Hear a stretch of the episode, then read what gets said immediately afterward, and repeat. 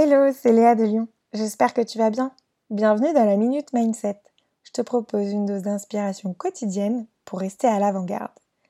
Aujourd'hui, nous recevons Maxime Blondel, l'entrepreneur créatif. Après quatre entreprises créées et vendues, et fort de son expérience chez The Family, Maxime s'est lancé récemment dans la création d'un studio de business scalable, profitable et autofinancé. Ça s'appelle The Secret Company et en quelques mois, c'est plus de 6 produits créés et vendus. Pour Maxime, le travail est un plaisir et le plaisir se partage.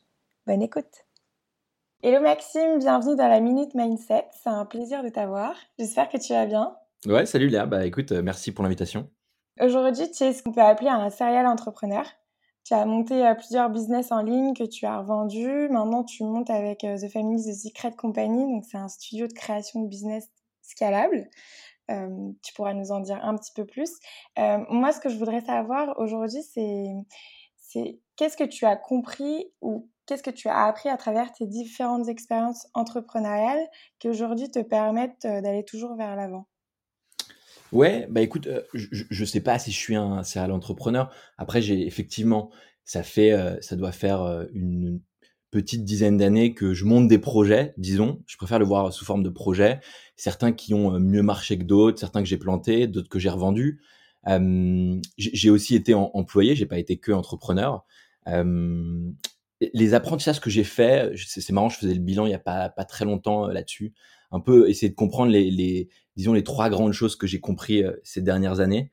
parce que je trouve que c'est un travail intéressant de le faire pour soi, pour se mettre au clair le premier grand apprentissage que j'ai que j'ai que j'ai fait, c'était euh, euh j'avais 18 ans, euh, j'ai été euh, j'ai eu la chance quand j'étais étudiant de faire un an d'alternance. Je l'ai fait dans une agence événementielle qui s'appelle Alliance Événements. Et ça a été ma première expérience vraiment professionnelle.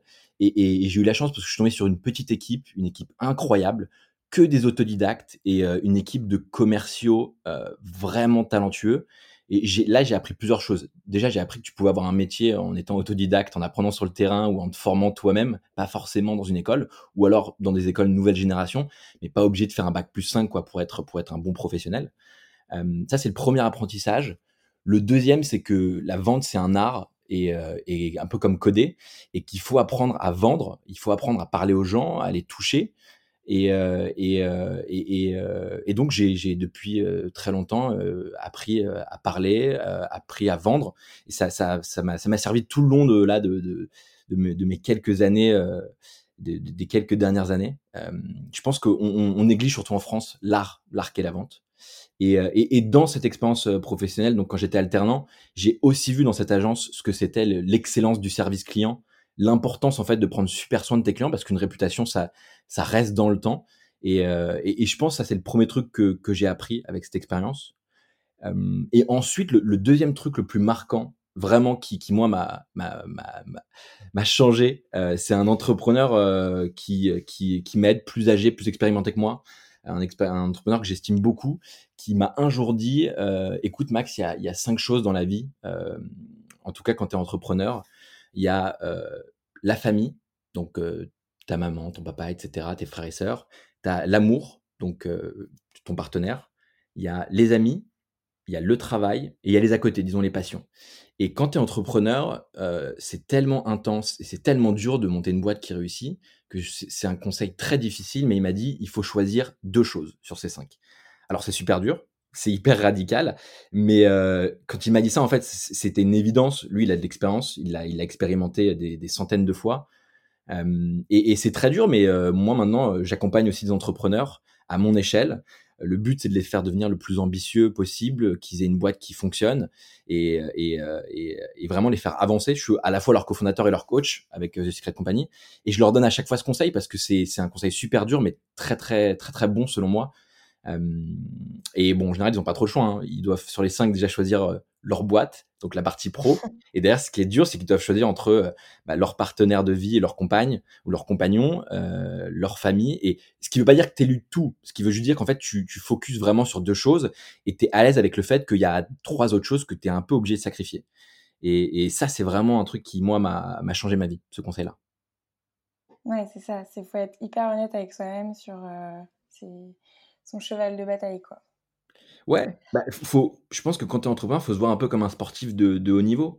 Donc, heu, autant faire attention à ton sommeil, ton alimentation, ta productivité, mais ça passe par organiser ta vie et c'est sûr qu'il y a des tu peux pas tu peux pas être sur tous les fronts, quoi.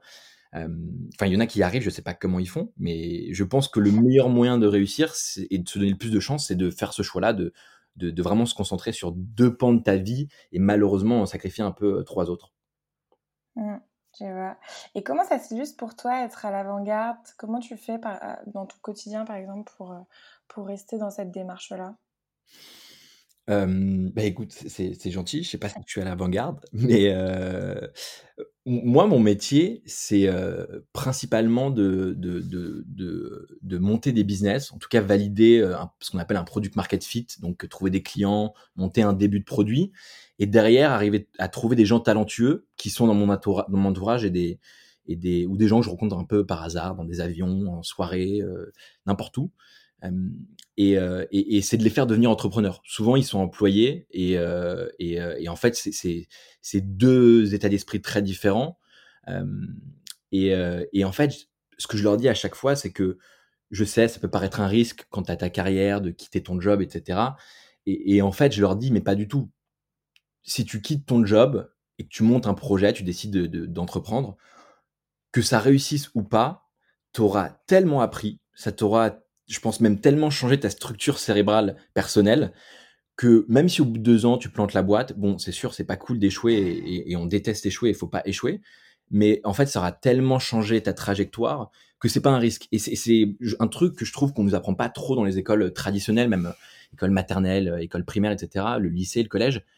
Heu, c'est que, en fait, prendre des risques, c'est un non-risque. C'est très contre-intuitif, mais en général, prendre des risques, c'est un peu cliché, mais tu sors de ta zone de confort et c'est là, en fait, où va où ça va te changer ta vie et heu et et c'est ce que j'essaie toujours de leur dire. Donc moi, j'essaie de me l'appliquer aussi, hem et ça passe par des trucs très bêtes, mais tout simplement, tu vois, apprendre à coder. Si un développeur web vient te voir et qu'il te parle de codage, waouh, tu vas être perdu, tu vas te dire: «OK, c'est pas pour moi, je vais je vais jamais le faire». Il va te parler de langage, de Python, de MySQL, tu vas rien comprendre. Et en fait, si tu démystifies notamment tous ces mots, tous ces buzzwords un peu, un peu relous, qu'on a dans la, encore plus dans la Startup Nation, si tu- vas un peu plus dans l'essence des choses, je pense, tu, tu, te rends compte qu'il n'y a rien de vraiment compliqué. Euh, tu prends la, enfin, le développement web, si on ne dit pas Python et MySQL, en fait, derrière, c'est juste apprendre comme, c'est comme apprendre le français, l'anglais. C'est un langage, certes un langage mathématique, qui demande de la logique, mais c'est accessible à tout le monde. Et, je pense que démystifier les mots et un peu démystifier tout aussi, hein, euh, démystifier les gens, c'est-à-dire que c'est pas parce que les gens ont un, nom connu, qui sont une star ou quoi que ce soit, qu'on peut pas leur envoyer un mail et tenter notre chance. Par contre, je pense qu'il faut le faire de façon euh, casual, directe, courte. Faut pas leur envoyer des pavés de de de, de, de, de 1000 mots, tu vois, parce qu'ils auront pas le temps de le lire. Mais si tu es simple avec les gens, sympa, que tu as le smile, je pense que tu peux contacter tout le monde et que tu peux à peu près tout apprendre si euh, tu démystifies un peu tout. Mmh. C'est vrai. C'est ce qu'on essaye aussi de faire, heu, chez Lyon, de Ouais, je sais, je sais, pour que ce soit plus accessible et qu'on se sente tous, heu, capables, heu, d'aller vers, des nouvelles choses, Grave, finalement. grave et Et et hem oui, vas-y, pardon? non, mais ce que vous faites chez Lyon qui est chambé, c'est c'est de dire: «OK, il faut apprendre continuellement», que tu aies, 20, 30, 40, 60 ans. En fait, la formation, c'est continu. Heu, le monde évolue de plus en plus vite et tu vois, ça, c'est un truc aussi, heu, moi, que j'essaye de m'appliquer, qui est pas toujours facile, mais de me prendre des plages horaires dans mon agenda où je bloque un après-midi et c'est un après-midi apprentissage. Où je vais, heu, lire des articles que j'ai mis de côté, regarder des vidéos, même défricher des sujets que je connais pas et heu et et en fait, ça, c'est game changer, vraiment, l'apprentissage continuel. Et, euh, et, euh, et, et- et le dernier truc, je dirais, pareil, qui est pas facile, mais que j'essaye de m'appliquer et que j'essaye même de, de, de pousser encore plus radicalement, c'est, euh, tu sais, on, on fait tous ces trucs où euh, tous les ans, euh, en fin d'année, pour le nouvel an, on, on regarde un peu derrière nous l'année l'année passée, et on se fixe des objectifs pour l'année à venir, les résolutions. Bon, à l'échelle d'un an, en général, on les tient pas longtemps, ces, ces résolutions. Moi, je pense qu'il faut compresser un peu notre courbe de temps. Et ce que j'essaye de faire maintenant, jusqu'à maintenant, j'essaie de le faire tous les six mois. Et j'essaie de regarder un peu derrière et de me dire, OK, est-ce que les six derniers mois, est-ce que toi, Max, tu as considérablement changé? Est-ce que ta vie, elle a changé? Et ça, je pense que tu peux le faire même en réalité tous les deux mois et faire ce bilan, en fait, de se dire, si tu regardes sur les six derniers mois et tu te dis, OK, il n'y a pas grand-chose qui a bougé, eh ben, il, faut réagir très très vite et, et, prendre des décisions un peu radicales. Et, et, tu vois, si tu peux le faire tous les deux mois, je pense que tu es sur la bonne voie de ce que vous appelez l'avant-garde. Et, je pense que les, les, meilleurs à ce jeu-là hein, sont ceux qui le font quasiment toutes les semaines. Je sais pas comment ils font, mais quand tu arrives à te dire, OK, toutes les semaines, je fais des trucs tellement incroyables, je prends tellement de risques que toutes les semaines, ma vie, elle change et je change d'échelle, entre guillemets. Et ça, c'est super dur, mais je pense que c'est clé. Mmh. Ouais, c'est compliqué de changer son mode de, enfin, ses habitudes surtout.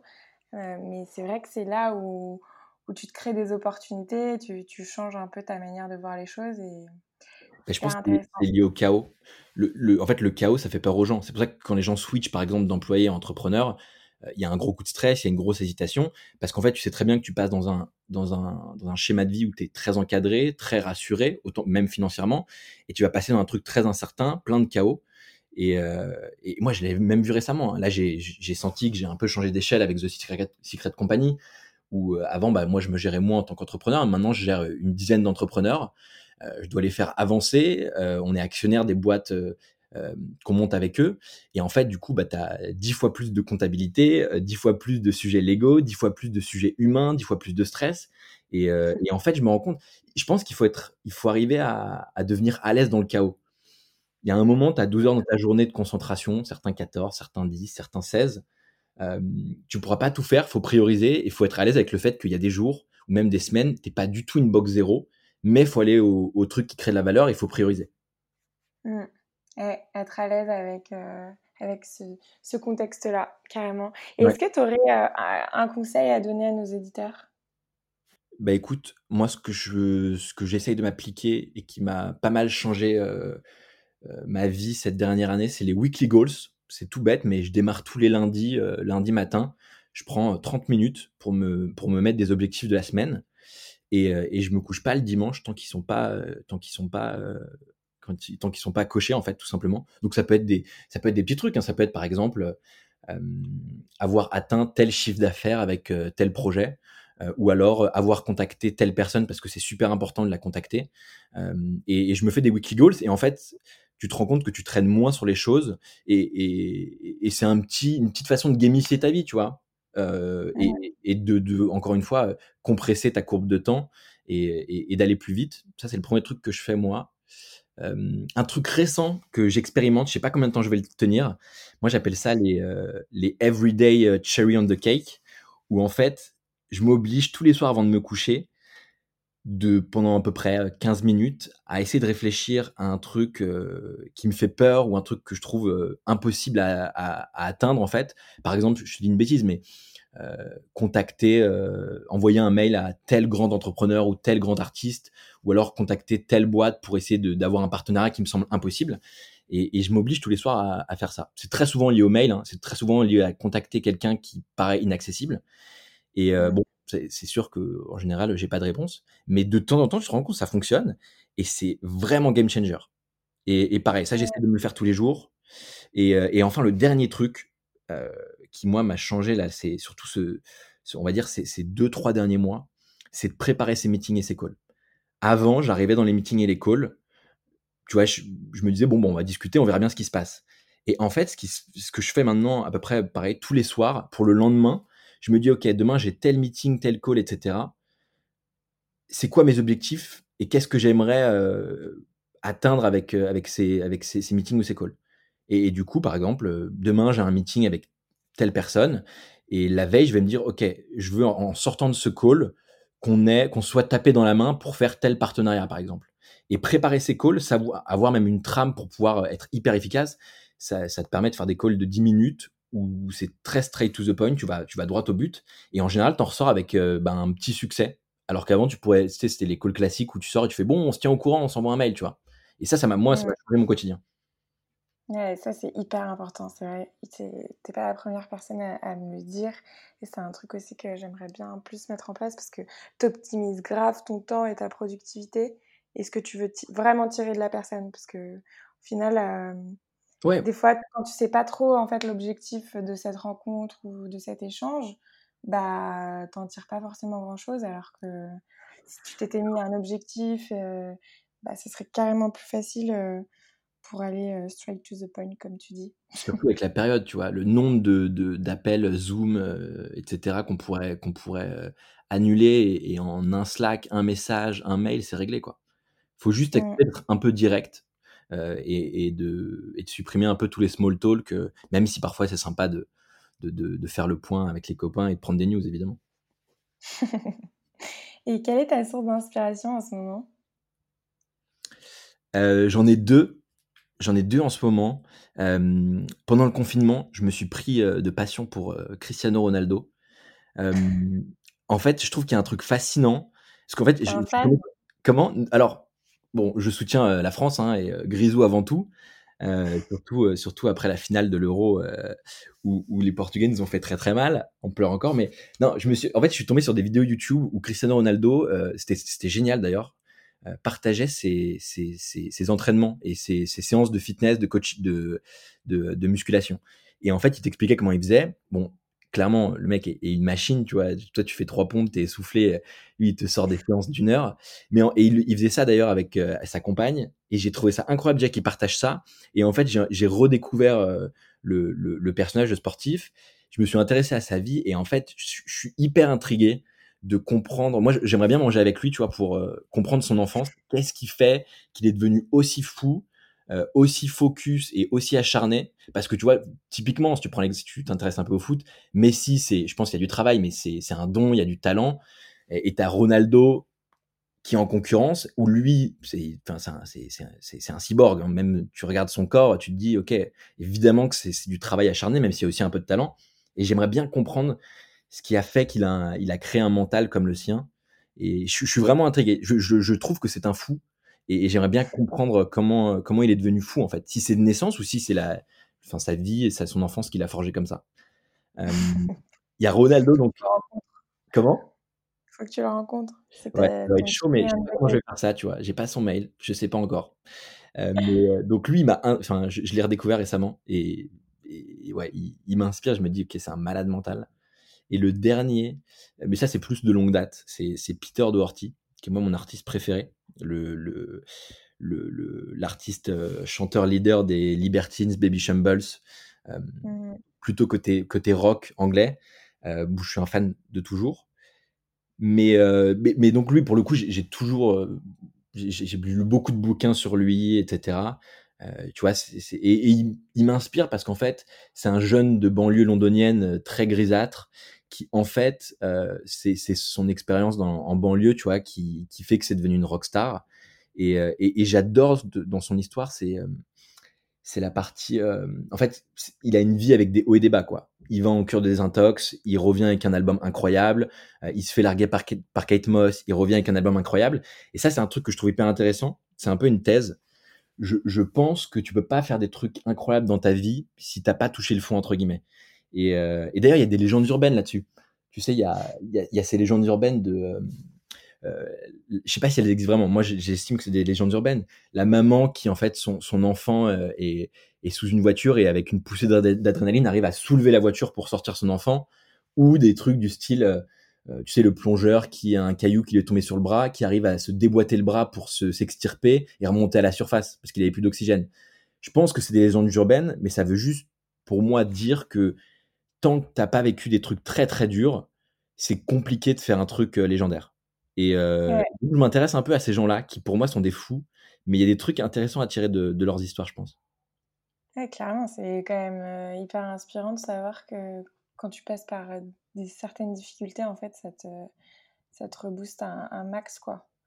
Et ma dernière question. Pardon? Non, mais je sais pas si c'est une, une, vérité absolue, mais ce que j'identifie, c'est que dans toutes ces stars sportives, musicales, après c'est sûrement un peu storytelling, mais euh, il y a toujours un moment où, où, dans leur vie, elles étaient vraiment au fond du trou, quoi, où tu pas envie d'avoir leur vie, mais derrière, elles remplissent soit des stades, soit elles galvanisent des foules, elles gagnent des trophées, etc. Quoi.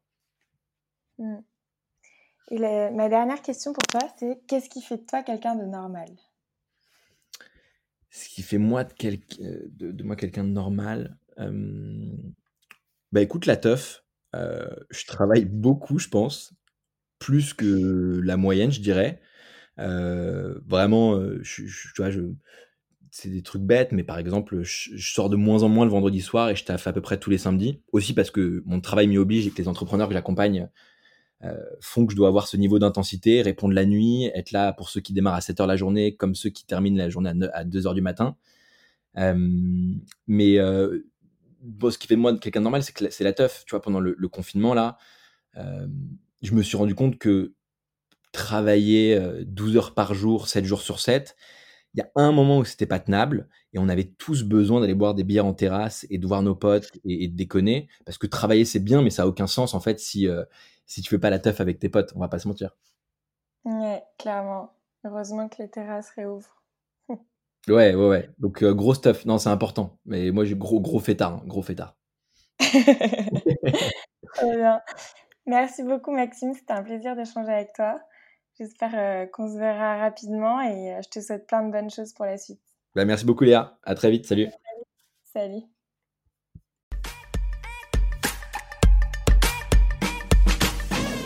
Merci de nous avoir écoutés. Si tu as apprécié ce moment, n'hésite pas à remercier notre invité. Tu peux retrouver toutes les références de l'épisode dans la description. Je t'invite également à liker l'épisode sur ta plateforme d'écoute et à le partager si tu as été inspiré. C'était Léa Fauché en collaboration avec Coderzain pour la Minute Mindset, un podcast proposé par Lyon, l'école de l'ère entrepreneuriale. Si toi aussi tu veux rester à l'avant-garde, il ne te reste qu'une chose à faire, John Lyon sur johnlyon.co, j o n l i o -N .co. À très vite